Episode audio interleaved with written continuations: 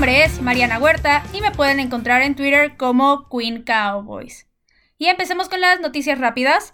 La primera de ellas no es tal cual una noticia, pero es para que ustedes como aficionados lo sepan, es que el grupo de receptores del equipo son los líderes en yardas después de la recepción de toda la NFL, con 510 yardas, y el líder del equipo es CeeDee Lamb con 96 yardas después de la recepción. La segunda de ellas, que sí es noticia, es que el left tackle Tyron Smith entrenó el miércoles por primera vez desde el 17 de septiembre, solamente que su práctica fue limitada y solamente se basó en drifts individuales, y todavía no se sabe si va a jugar en el partido del domingo, pero el hecho de que ya esté entrenando es una buena noticia para lo que resta de la temporada. Y la última noticia es que el defensive end de Marcus Lawrence no entrenó ni el miércoles ni el jueves por un problema que trae en la rodilla y aún no se sabe si va a jugar el domingo. Y esas fueron todas las noticias rápidas, así que vamos a empezar con el tema de hoy. Después de una derrota en la semana 3 contra Seattle, los Cowboys necesitan volver a ganar para mejorar su récord y tomar el liderato de la división, pero también para que el equipo agarre confianza y entren en un ritmo de victorias y no que ganen una semana y pierdan a la que sigue. Después de uno de los partidos más difíciles en el calendario para el equipo, la semana 4 es la oportunidad perfecta para demostrar que el equipo puede ser uno de los más competitivos de la conferencia y también de la liga. Los Cowboys todavía no muestran el nivel que proyectaban previo al inicio de la temporada, pero están en un momento perfecto para mostrar que sí son el equipo que se esperaba fueran este año y que Mike McCarthy sí está haciendo un mejor trabajo de lo que se hizo en los 10 años anteriores. Esta semana los vaqueros juegan contra un rival que no es de los mejores de la liga, pero que sí está en una situación similar a la de los vaqueros. Y es por esto que los vaqueros pueden tomar este partido para enracharse y conseguir victoria tras victoria. Empecemos con la información general del partido. El partido es contra los Browns de Cleveland. Este se va a jugar en el ATT Stadium a las 12 del día.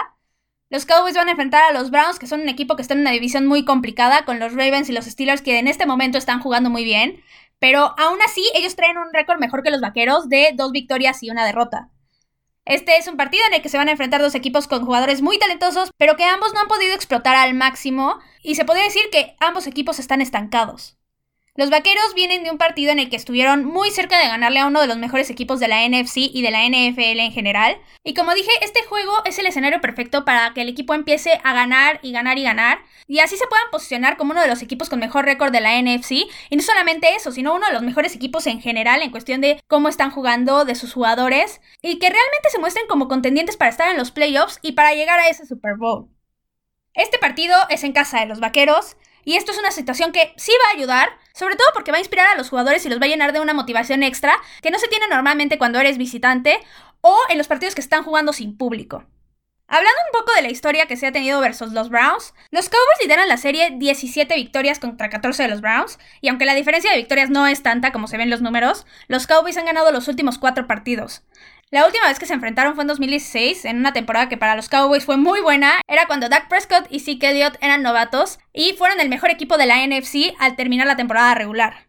Pero pasando al otro lado de la moneda, los Browns tuvieron una temporada terrible ese año. Acabaron siendo el peor equipo de la AFC y de la NFL con un récord de una victoria y 15 derrotas. Y realmente para el nivel que traían los Cowboys en ese momento, los Browns no eran una amenaza muy grande. En este juego los vaqueros siguieron mostrando que traían un excelente nivel en ese momento y ganaron sin ningún contratiempo con un marcador de 35 a 10. Pero a pesar de que queramos ver al pasado y basarnos ahí, no podemos porque el equipo de los Browns al que se enfrentaron los Cowboys es completamente diferente al que están enfrentando en este año. Y también de parte de los vaqueros el equipo ha cambiado mucho. Es por esto que no podemos basarnos mucho en el inmediato juego anterior porque no está tan cercano en fecha. Y como dije, ambos equipos son demasiado diferentes como para querer tomar esa información como referencia. Ahora pasemos a hablar de los Browns. Ellos nunca han sido realmente uno de los equipos más dominantes de la liga y tampoco son uno de los más ganadores. De hecho, nunca han llegado a un Super Bowl, pero eso no quiere decir que nunca vayan a llegar a uno y que este no podría ser el año para los Browns. Ahora, la última vez que Cleveland estuvo en postemporada fue en 2002, con un récord de 9 ganados y 7 perdidos. Y desde ese entonces solamente han tenido temporadas ganadoras en dos ocasiones, en 2007 y 2012. Por lo que claramente podemos llegar a la conclusión de que los Browns no han pasado por el mejor momento, pero aún así, desde que llegó Baker Mayfield en el draft de 2018, las cosas parecen estar mejorando para el equipo, ya que en general no se ven tan mal. Aunque aún así todavía no han podido consolidar todo ese talento que tienen y no han podido conseguir las suficientes victorias para llegar a la postemporada. El año anterior parecía que los Browns tenían muchas posibilidades de conseguir ese pase a los playoffs, pero terminaron decepcionando bastante ya que solamente pudieron conseguir 6 victorias, lo cual lógicamente no fue suficiente para pasar a esta postemporada y terminaron siendo eliminados después de la temporada regular. En este 2020 el inicio de la temporada para los Browns ha sido bastante bueno. Su primer partido fue complicado porque enfrentaban a uno de los rivales más fuertes de su división, de la conferencia americana y de la NFL, que son los Ravens, y prácticamente todo el partido no pudieron competirles. Ellos terminaron perdiendo con un marcador de 6 a 38, pero en la semana 2 lograron recuperarse y vencieron a los Bengals en un partido de jueves por la noche con un marcador de 35 a 30 y en la semana 3 lograron mantener esa racha ganadora, venciendo a Washington con un marcador de 34 a 20, en un partido que por más que Washington intentó competir, no fue suficiente con las armas que tenía. Es verdad que tanto los Bengals como Washington no son los mejores equipos de la liga hasta ahorita. Literalmente ambos quedaron en último lugar y penúltimo lugar de la temporada anterior. Pero obviamente su mérito tiene haberles ganado porque no es fácil ganar un partido de la NFL. Y también es claro que los Browns traen un mejor récord que los Cowboys en este momento, lo que obviamente los coloca mejor ante las posibilidades de postemporada ahorita. En este punto, la ofensiva de Cleveland está rankeada como la número 20 y la defensiva como la número 9 en cuanto a yardas se refiere, lo que indica que sus números defensivamente no están tan mal, pero obviamente los números no son todo. Pasemos a hablar de los jugadores más importantes de los Browns o que podrían marcar una diferencia en este partido. El primero de ellos obviamente es el quarterback Baker Mayfield. Él fue la selección número uno del draft de 2018 y desde que llegó a la liga no ha brillado por completo como se esperaba para ser una primera selección, aunque tampoco todo ha sido terrible para él.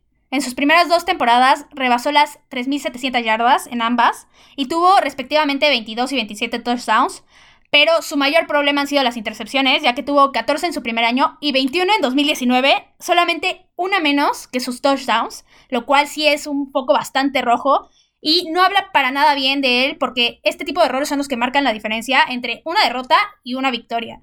En lo que va de 2020, él tiene 564 yardas, 5 touchdowns y 2 intercepciones, los cuales no son los peores números, obviamente, pero sí están lejos de ser los mejores. Y la verdad, algo que le ayuda mucho a Baker Mayfield son sus otras armas ofensivas. Empecemos con su corredor principal, el cual es Nick Chubb.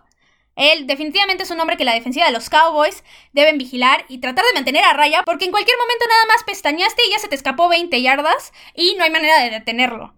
Él es en particular un corredor que a mí me agrada bastante y que puede resultar muy peligroso para cualquier defensiva. Él está en su tercer año en la liga y en sus dos primeros años tuvo muy buenos números. El año anterior terminó teniendo casi 1500 yardas y en cada temporada ha obtenido 8 touchdowns.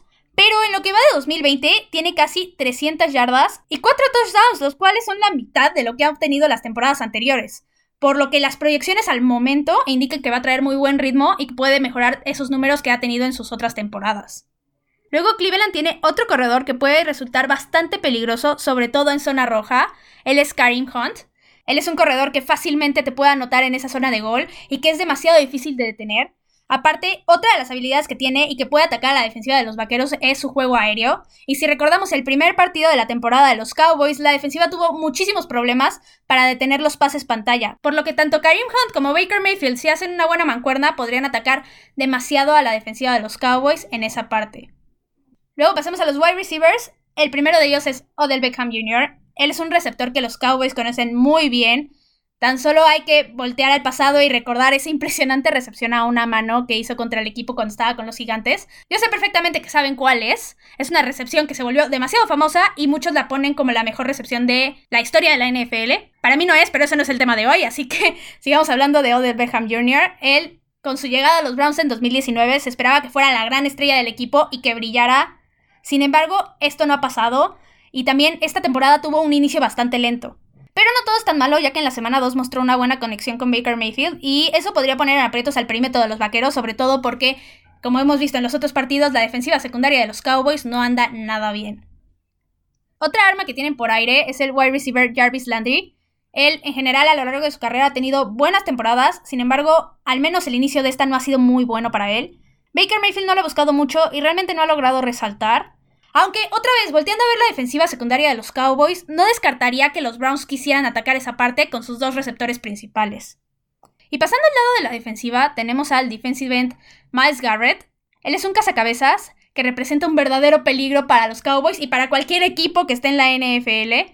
En 2018 tuvo 13.5 capturas y el año pasado obtuvo 10, pero solamente jugó 10 partidos, porque si recordamos, le estrelló un casco en la cabeza a Mason Rudolph, coreback de los Steelers en ese momento, y esta es la razón por la cual no jugó los otros 6 partidos. Esta temporada él tiene 3 capturas, y por lo mal que se ha visto la línea ofensiva de los Cowboys, sobre todo del lado izquierdo, realmente va a ser un hombre que tienen que cuidar mucho, porque en cualquier momento le puede llegar a Dak Prescott y estar encima de él, presionándolo, capturándolo o desviándole balones y provocando los errores que cometió, por ejemplo, en el partido anterior. Ahora hablando del entrenador, él es Kevin Stefanski. Él es su primer año como head coach del equipo y también es su primer año como head coach en su carrera. Entonces, por más que quisiéramos ver números de él que avalen su actuación en general en su carrera, no los tenemos. Al ser su año de novato como head coach, realmente no lo veo como un factor muy importante y muy significativo para que le puedan dar la victoria a los Browns, como lo era Pete Carroll en el partido anterior, aunque también hay que reconocer que lleva dos victorias seguidas. Pasemos ahora a hablar de los pros y contras que tienen los Browns contra los Cowboys. Primero los pros. Ellos tienen muy buenas armas ofensivas y defensivas en cuestión de talento, que pueden aprovechar las debilidades de los vaqueros para conseguirle una victoria a los Browns. La defensiva de los Cowboys no ha funcionado nada bien en lo que va de la temporada, y por otro lado la ofensiva de Cleveland es completamente capaz de anotar muchos puntos. Es por esto que si la defensiva no mejoró y no ajustó lo suficiente, va a ser un problema de tener a Baker Mayfield y a todas sus armas ofensivas que trae detrás.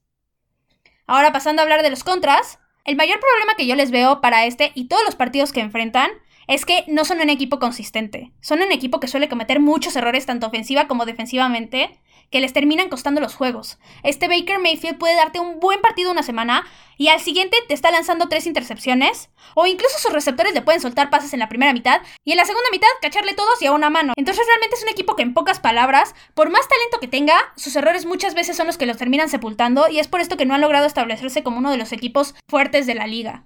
Ahora, ya dejando de hablar del rival, Vamos a hablar de los Cowboys. Llevamos tres semanas de la NFL y de parte de los vaqueros hemos visto una muestra ofensiva muy dominante y realmente se ha mostrado que es la máquina de hacer puntos que yo tanto presumía antes de que iniciara la temporada.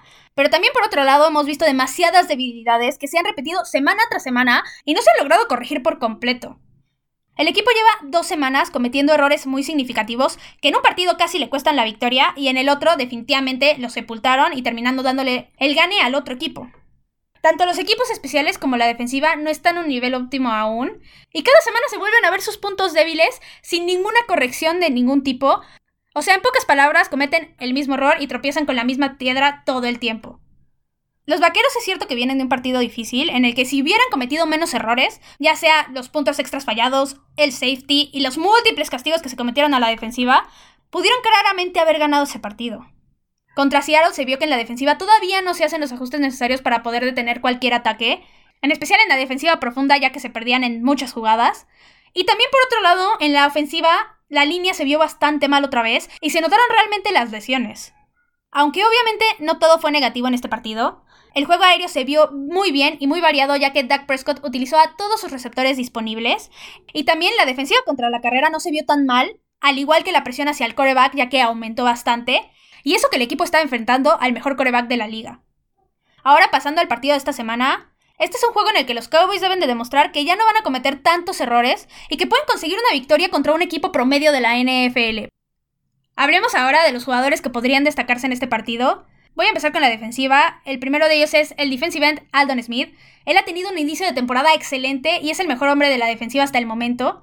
A mí todavía se me hace increíble que después de tantos años sin jugar esté mostrando ese nivel y definitivamente ha mejorado semana tras semana, lo que proyecta que tendrá un gran año. Y debo admitir que a mí me cayó la boca porque la verdad yo no pensé que fuera a traer ese nivel. No dudo ni un poco que lo veamos encima de Baker Mayfield en muchas jugadas y que ayude a la defensiva a detener el ataque de los Browns. Ahora hablando de otro hombre defensivo, él es el cornerback Trevon Dix. Él el partido anterior se vio muy bien contra Russell Wilson y los receptores de Seattle. Para ser novato pudo tomar la posición de titular y parecer como si llevara 5 años ahí. Él detuvo en muchas jugadas a uno de los mejores grupos de wide receivers de la liga. Y algo que definitivamente lo va a ayudar esta semana es que no se va a enfrentar al mejor coreback de la liga. Él se va a enfrentar a un Baker Mayfield que lanza muchas intercepciones. Y totalmente considero que este va a ser el partido en el que por fin podremos ver la primera intercepción de su carrera. Pasémonos al lado del ataque. El primer hombre que creo que realmente puede ser importante es el running back Ezekiel Elliott. Yo ya les advertí que va a estar aquí casi todos los partidos. Y sobre todo este, porque sí viene de uno de los peores partidos de su carrera y seguramente va a aprovechar esta oportunidad para dejar sepultada esa mala actuación y darnos un gran desempeño en este partido.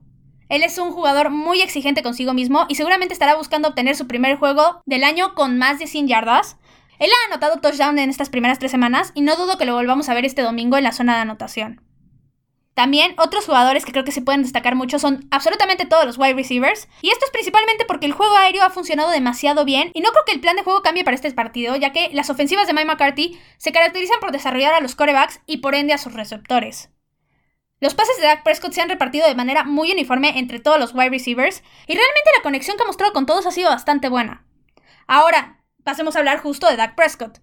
Él, hasta el momento, es el líder pasador de toda la liga con 1188 yardas y ha tenido dos partidos seguidos demasiado buenos, rebasando las 450 yardas. Él es verdad que tuvo dos intercepciones la semana anterior, pero también no todo fue tan malo ya que se convirtió en el tercer coreback de la historia en tener 100 touchdowns por aire y 20 touchdowns por tierra en sus primeras 5 temporadas.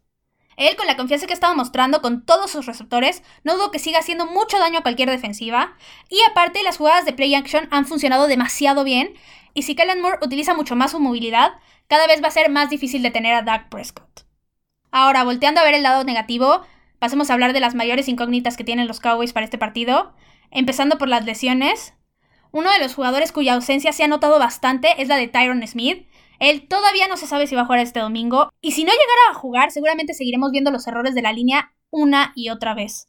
También otro hombre que está en duda es de Marcus Lawrence. Él no está al 100%, no ha estado entrenando y a pesar de que la línea defensiva tiene suplentes que pueden cubrir bien esa posición, no va a quitar que de Marcus Lawrence sea una superestrella y que realmente cause una diferencia en el campo en cada jugada en la que está. Luego otra incógnita es la línea ofensiva. Desde el primer partido se han notado las fallas en la línea y no se ha visto que Kellen Moore haga los ajustes suficientes para que ya no se muestren tantos problemas. Connor Williams está siendo definitivamente el pan de esta línea, porque defensivo al que se enfrenta, defensivo que lo desplaza 3-4 yardas en cada jugada. Y así no puedes ni proteger a Dak Prescott ni generar huecos para que sí corra.